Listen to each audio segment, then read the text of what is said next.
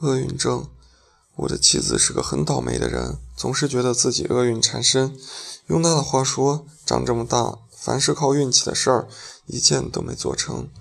想买的衣服总是断码，想去的地方总是爆满，想点的菜总是没有，想爱的人总是有主。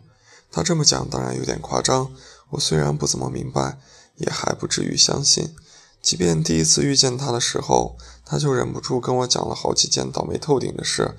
我的妻子临大学毕业前一个月才开始找工作，一方面因为考研失败，如他所讲，遇上一个不认识路的司机，害他考场来迟了，挫伤了志气；另一方面，手里握着一个学姐的内部推荐，让他不怎么着急。按照道理来说，这一个月里已经没剩下什么好公司。无非是信心不足的小地方和他们心怀侥幸的 HR 联合烹饪出来的大饼，勉强能让饥不择食的最后一批应届生吃个半饱，免得他们自我追加一个假期，还要读读心灵鸡汤来消灭内心的焦虑和恐慌。但是意外往往会击中那些没准备好的人，我的妻子就是其中一个。热心的就业中心老师告诉他，因为业务扩张的关系。一家国内排行前三的物流公司要到学校补招十个管理培训生，稍有社会经验的学生都应该知道，管理培训生不过是一种好的、好听的修辞，除了在互相攀比的时候增加一点筹码之外，别无他用。但这家公司如此之大，承诺的薪酬福利如此之好，即使是我的妻子，这种以为考研失败，人生就从此无望的人，也重新燃起了希望。而希望这个东西，面对不同的燃料，总是烧出不同的火苗。在把这熊熊火焰的照耀之下，我的妻子顺利地通过了一面、二面，在一群如死灰的同学的注视下，春风得意地进入了中面。所有人都以为，希望这一次终于烧出了美丽青春之花，不负当下，不畏将来。所有你能想到的灿烂句子，都可以作为这一段经历的结。脚注，但是可惜，这朵所谓的青春之花只是一团烟花，也就闪耀了那么一下，在空气里留点难闻的烟火气，眼前就只剩下了黑暗。在终面前一天，胸有成竹的胸有成竹的妻子和他的室友们答应了男生宿舍的联谊邀请，坐着大巴车奔赴郊外骑马。骑马虽然是一种很时尚的运动。但在我个人印象里，它总是与厄运相连。我的妻子在马上迎风疾驰，很难说她和马哪一个更亢奋，而这也成了最后当事双方争执的焦点。她骑得如此之快，以至于那个对她有所企图的男生怎么也追不上。正如大学过去的四年一样，唯一不同的是，这一次妻子停下来等他了，他从马上掉下来了。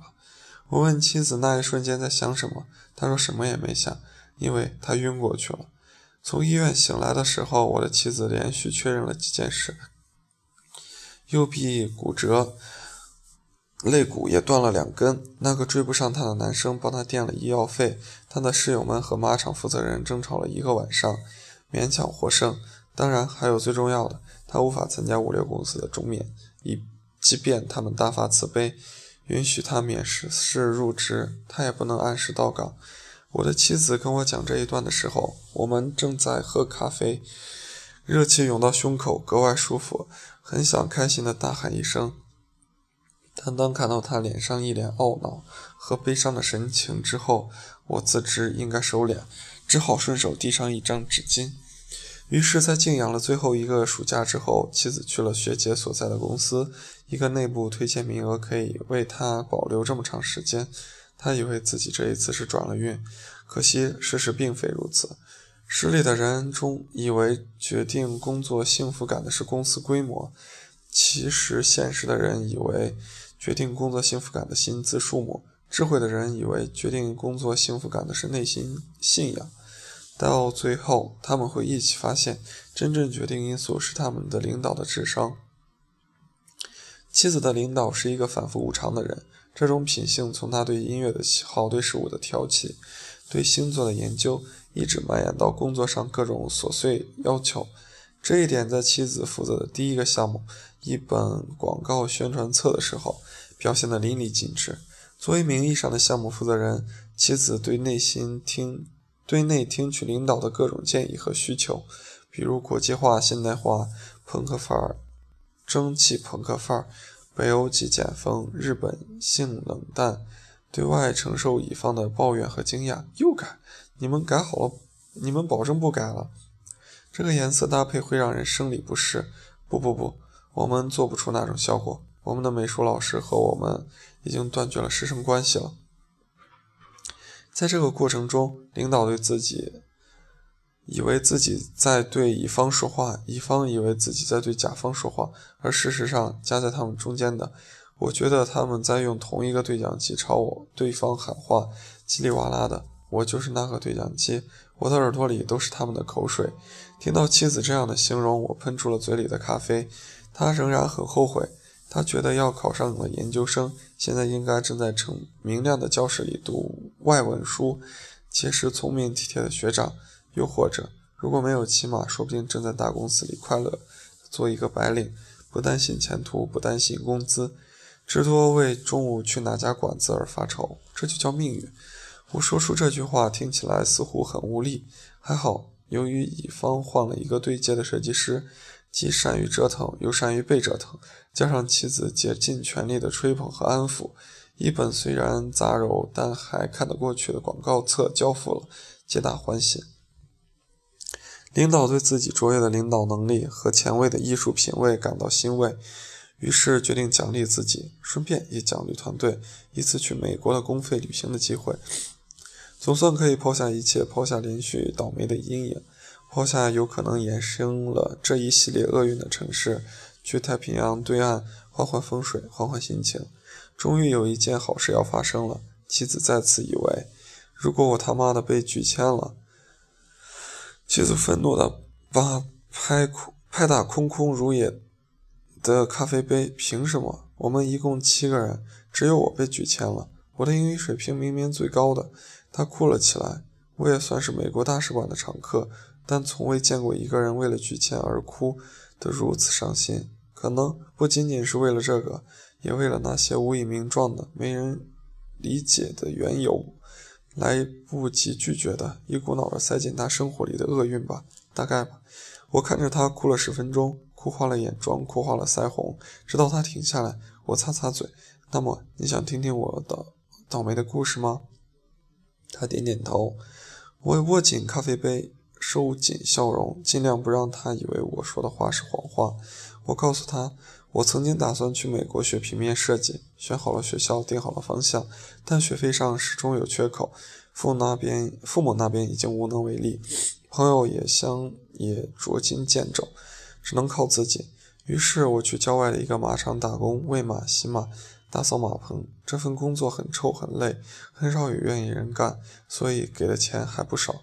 原本可以按时凑齐学费，可惜只做做到不到一半。来了一个女生，摔摔马受伤，摔她的马刚好是我负责的。马场为了息事宁人，不但开除了我，连工资都一如一并扣光。说到这个时候，妻子瞪大了眼睛，死死地盯着我。我没有回应他，继续说道：“于是我没能去成美国，只留在这座城市里找工作，很不顺利，因为整个人失了神，面试总是出错，说话也不在点上。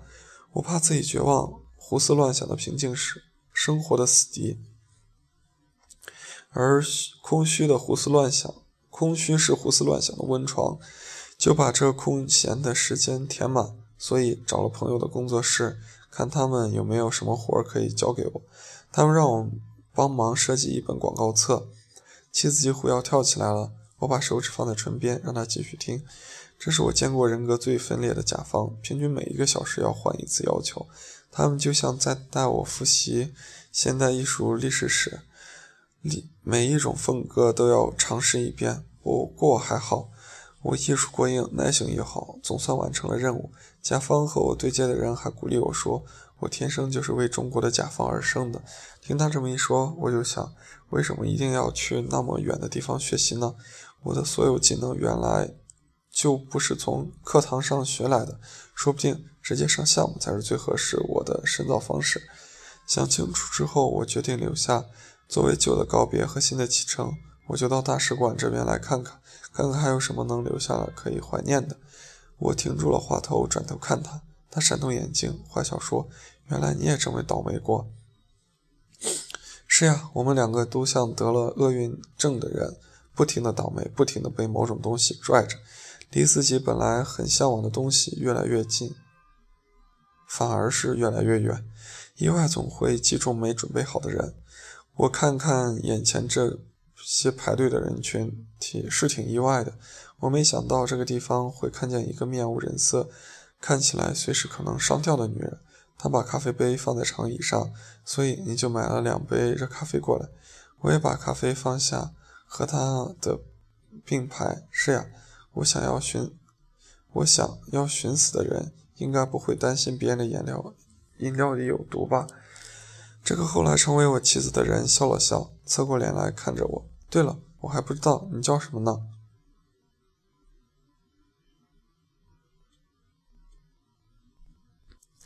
如果我以这么难听的声音读完一个故事，你还能听到最后的话，也许就是真爱吧。还有就是。其实我心情一点都不好。